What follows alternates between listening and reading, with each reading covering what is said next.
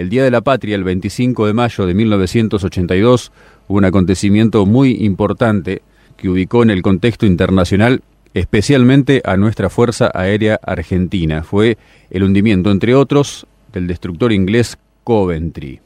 Parte de la escuadrilla de aviones que logró esta hazaña militar por aquel entonces alférez Jorge Barrio Nuevo. Lo tenemos en línea y le agradecemos infinitamente por la gentileza de comunicarse con nosotros. Jorge, ¿cómo le va? Buenos días, bienvenido a nuestro programa. Buenos días, muchas gracias por haber llamado para vos y para toda tu audiencia. Muy bien. Bueno, la idea era que le cuente a nuestra audiencia, a nuestros oyentes, cómo fue aquel momento, enmarcado por supuesto seguramente en alguna, en, una misión de vuelo y, cómo fue el, el, momento del hundimiento del Coventry, cómo fue la partida de los aviones, cómo fue el regreso a, sus pistas, acercar un poco ese momento de la historia a nuestra audiencia, Jorge.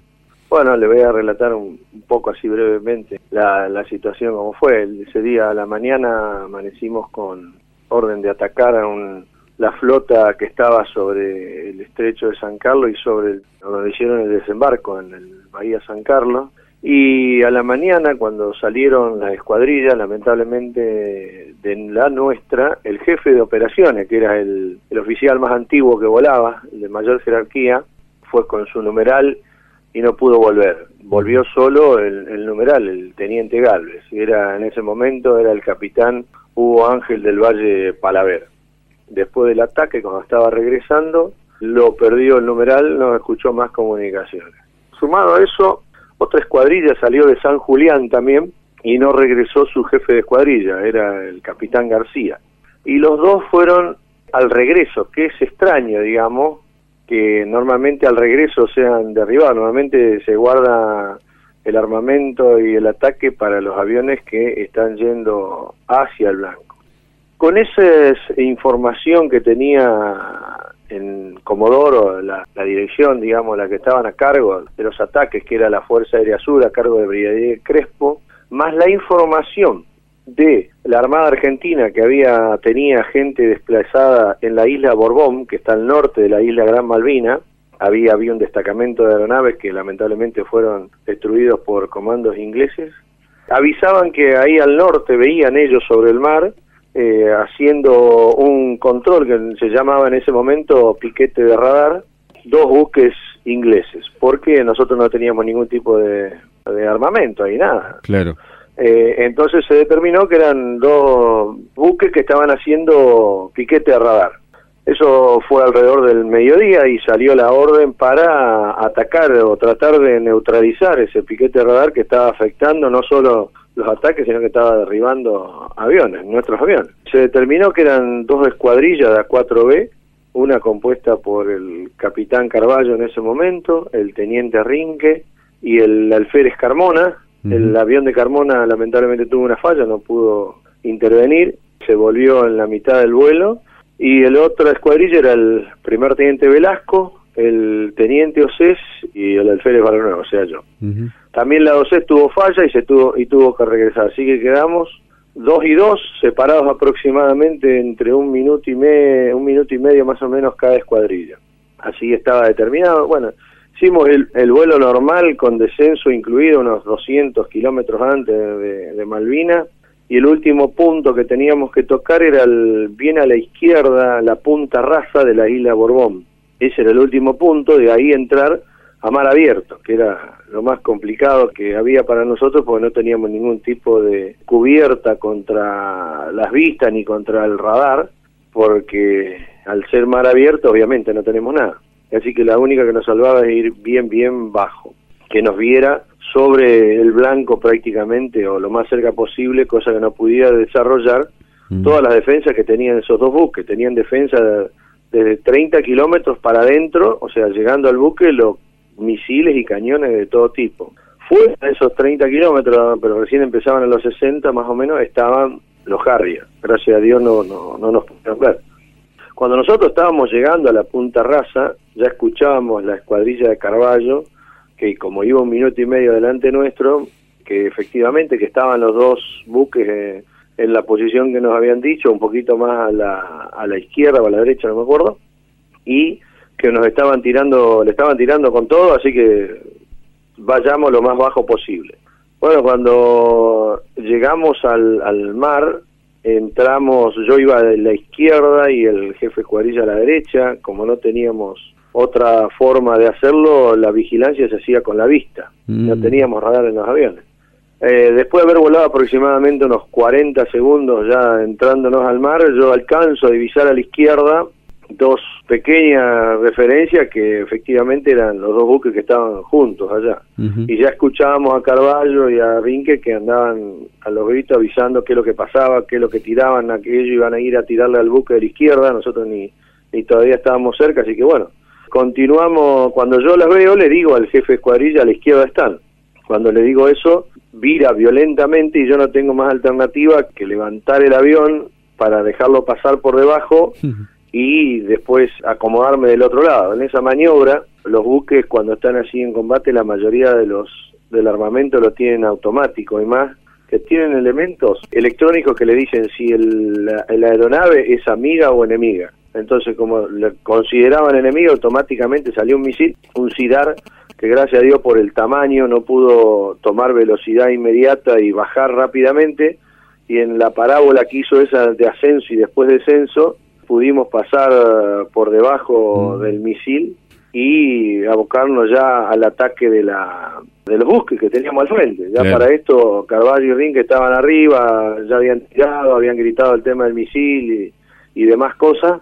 Y bueno, cuando yo enfrento pasa que a mar abierto uno no una cosa es tener atacar en estrecho San Carlos mm. o en la bahía San Carlos y otra cosa es mar abierto con la velocidad con que se mueve los buques yo no tenía ni idea y cuando yo me acuerdo que enfrentamos a lo lejos aproximadamente que habíamos estado un minuto bueno tal vez un poco menos estaba lo veía de frente al buque. Cuando sucede lo del misil me quedo mirando y bajo la vista nuevamente que habrán pasado también 10 15 segundos bajo la vista y ya el buque estaba girando a 90 grados prácticamente, que no llegó a 90 grados, nos agarramos justo en la posición ideal para poder tirarle, digamos.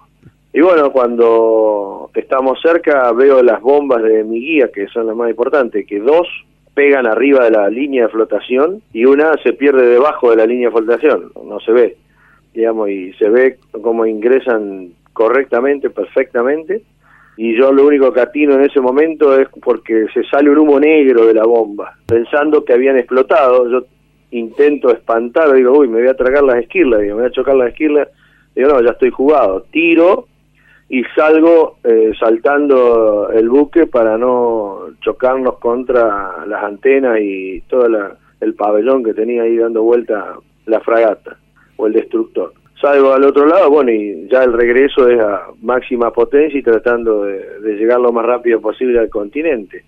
Previamente yo veo a la derecha la Broswar, que era la otra fragata, y le veo que en la cola tenía humo y tenía el helicóptero que le faltaba la trompa y nada más, eso es lo que cansé de ver porque pasé muy cerca y a, 90 grados, como desfilando, adelante de la fragata. Y bueno, cuando llegamos a, a Río Gallegos, yo era el último avión, veo en los costados así de la, de la pista su oficial y personal con bandera saludando, digo, bueno, mira qué espíritu, uno pensaba, ¿no? Qué espíritu estaban esperando, ¿no? Éramos ya como las cuatro y pico de la tarde, eh, mucho viento, eh, estaban festejando el 25 de mayo, pero principalmente que los cuatro que fuimos, los cuatro volvimos, porque a la mañana lamentablemente habían ido, saben, cuatro aviones y uno no volvió estaban contentos, pero bueno, eh, no era eso, sino que cuando estaciono el avión, de, me desato y bajo del avión, estaba el jefe de escuadrón donde nos dice, nos informa que ya había tenido comunicación con la isla y le habían dicho la gente de la Armada que estaba ahí en la isla Borbón que lo, uno de los buques se había hundido, de los que habíamos atacado. Ese era, y después nos enteramos por información inglesa que era el destructor Coventry, uno de los, si no era el segundo, era el, primero más moderno que tenía la flota inglesa, que había sido votado en el año 79, el 80, perdón, en el 80, o sea, llevaba un año y pico nada más en, servicio. Así fue, digamos, la, la operación del día 25 de mayo, donde tuve la suerte de participar y, y volver sin ningún... Bah, la verdad que los cuatro que fuimos volvimos sin ningún tipo de problema. Ustedes no tenían idea de que eran esos blancos precisamente, ustedes sabían que había dos buques, pero no tenían idea de la dimensión de lo que estaban no, representando. exactamente, lo que sí yo me di cuenta, porque habíamos estudiado desde el, primero de abril nos pusimos a estudiar todos los perfiles de la fragata, de las condiciones y las calidades que tenían, yo ni bien lo vi me di cuenta que era un destructor y la denominación era CL42, cuando en la salida me pregunta el guía si había pasado y le, le cuento. eso está grabado, eso sale en todos lados, en todos los programas que sale. Sí, la vi clarito, era una CL42, las tres bombas pegaron y ahí llegan los gritos. ¡Eh! Ouija y demás cosas, grita el jefe Cuadrilla y Carvalho. Lo único que sabía que era una CL-42, eso es segurísimo por lo que habíamos estudiado antes, y que la otra era una fragata misilística también, a pesar de que la vi menos, digamos, que...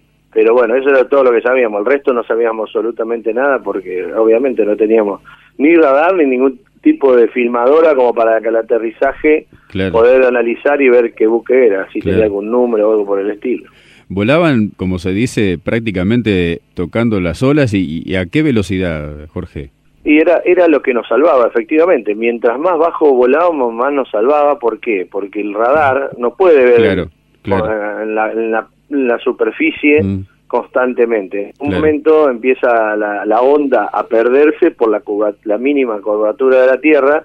Entonces no, no, no nos alcanza a ver. Y entonces, mientras más bajo volábamos, más seguridad teníamos, que éramos alrededor, qué sé yo, podríamos volar de 3, 4, 5 metros hasta 10 metros 15 para arriba, pero eh, era lo que nos salvaba y la velocidad es lo que diera el avión ahí en ese momento y para cómo en el sur tiene mucho más rendimiento por el frío y por la baja altura, así que, qué sé yo, volábamos aproximadamente entre 950, 1000, 900, 900 y 1000 kilómetros por hora a esa altura volábamos bien rasante, a 3, 4 metros del, agua más o menos, para hacer la penetración lo más rápido posible de las defensas y lo más bajo para que no nos vean muy lejos, digamos.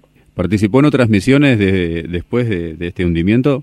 Sí, sí, el día, bueno, el día 21 participé de mayo, el día 29 también, después el 13 de junio, o sea, bastante, en total tengo seis misiones, pero esa fue la más, la más significativa, la más importante. ¿Son conscientes ustedes y sus camaradas de esa promoción que les tocó ser partícipe de Malvinas, que la, consideración en la que quedaron a nivel mundial después de, la participación en este conflicto, Jorge? Bueno, no, en ese caso nosotros sabíamos que estamos bien entrenados, nos defendíamos con nuestro adiestramiento y nuestra capacitación, porque los aviones no tenían absolutamente nada, nada de decir...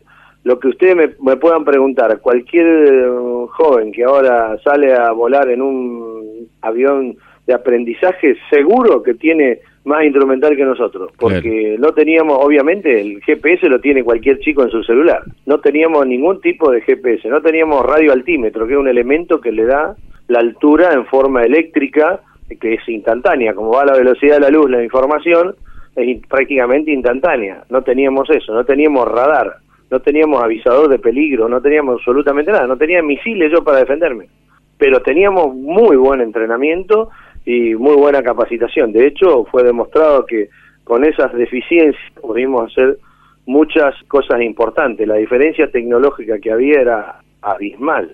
Pero nunca en la historia de los conflictos hubo tanta diferencia.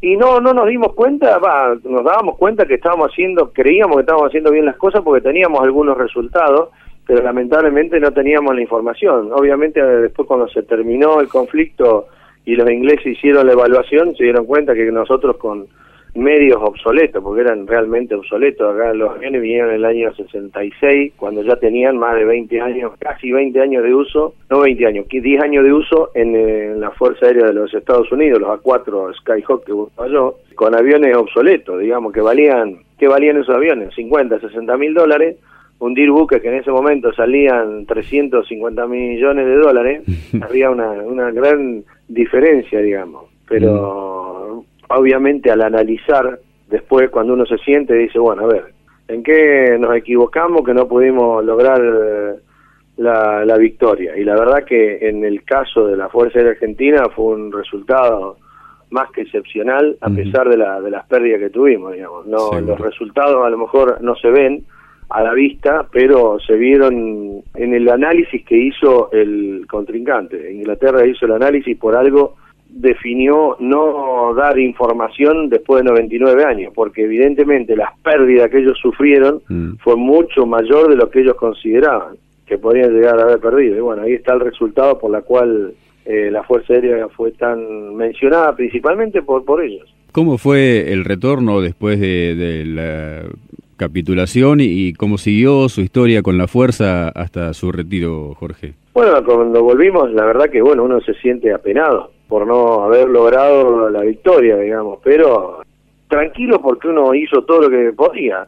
Y es más, hasta el día 14 estuvimos preparados, eh, ocho aviones, estábamos listos para subir, para salir, porque ya no habíamos cambiado y todo para salir y nos detuvieron.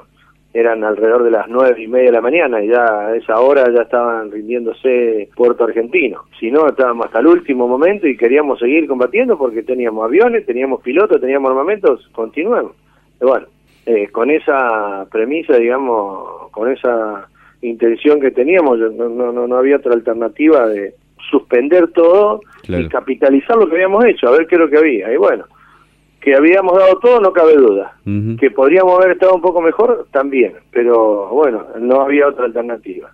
Y con respecto a, a mi carrera, continué en la Fuerza Aérea, después de volar a cuatro, me fui a volar Mirage durante mucho tiempo, eh, después tuve la suerte de, ir de instructor al Ejército del Aire de España durante dos años, estuve allá, después vine a la Fuerza y estuve en diferentes lugares de la conducción y el último eh, trabajo mío fue en el Chaco, donde se colocaron los benditos y famosos radares que hubo en la década, en la época del 2008-2009, cuando yo fui el responsable de la instalación me designó la Fuerza Aérea para instalar el radar, hacer toda la base nueva y bueno, hicimos la base, ahí está funcionando con el radar fijo, el, fue el primer radar fijo militar o de 3D, de tres dimensiones que tiene Argentina colocada en resistencia. Bueno, y después de ahí, en el año 2012, me retiré de la Fuerza Aérea y ya estoy eh, tranquilo trabajando en otro, en otro ámbito. Esa fue más o menos mi, vida con la Fuerza Aérea. Seguramente fuente de consulta como lo es para nosotros en esta mañana de este párrafo tan importante de nuestra historia que le tocó vivir, ¿no? Muy a menudo lo consultarán, Jorge. Sí, sí, obviamente me llaman y el último artículo que sacaron sacó un amigo, yo no sabía, por mi nueva actividad sacó un, un artículo en el diario del Chaco, si lo quiere ver, creo que el diario Norte del Chaco, donde explica algunas cosas de la actividad que realicé y que realizo ahora, digamos. También vivo dando, yo estoy yendo cada 15 días, cada 20 días al Chaco, y estoy dando charlas en los colegios, en la universidad, en, en, bibliotecas, en todos lados estoy dando, damos, damos charlas, digamos, no solamente yo, o sea, estoy hablando a título personal, pero la mayoría de los pilotos, compañeros míos, hace lo mismo, digamos, damos charla a quien lo solicite, vamos con un pequeño PowerPoint donde tenemos dos o tres placas para que la gente un poco se entretenga y explicamos más o menos lo que estamos explicando ahora. Digamos. Claro. Comodoro retirado, es así el grado, ¿verdad? Digo bien. Así es, así es. Jorge Barrio Nuevo, alférez en la época de Malvinas, responsable del hundimiento del destructor Coventry, justo en el Día de la Patria. Gracias por estos minutos, muchísimas gracias. Para nosotros un honor haberlo tenido en nuestros micrófonos, en nuestro programa. Gracias por la gentileza y le mando un fuerte abrazo y bueno, eh, seguimos en contacto y sabe que por estos pagos de la Ciudad de las Flores, en estos ratitos de la mañana, la historia de Malvinas ocupa un lugar preponderante. Bueno, me alegro que, que siempre mantenga viva la llama de Malvinas porque en definitiva es lo más importante que tenemos que hacer en respeto para los camaradas que quedaron allá, de los 649 y principalmente de nueve halcones, compañeros míos, que volaban conmigo en el escuadrón y que por distintas circunstancias quedaron allá en nuestras islas. Creo que ustedes hacen un buen trabajo en ese sentido y bueno, nosotros estamos a disposición para cuando nos soliciten, no solo radial, sino en presencia, lo que ustedes quieran, para explicar lo que hicimos y lo que hicieron nuestros camaradas que, caídos, que es lo más importante y lo más venerable que tenemos allá en nuestras islas.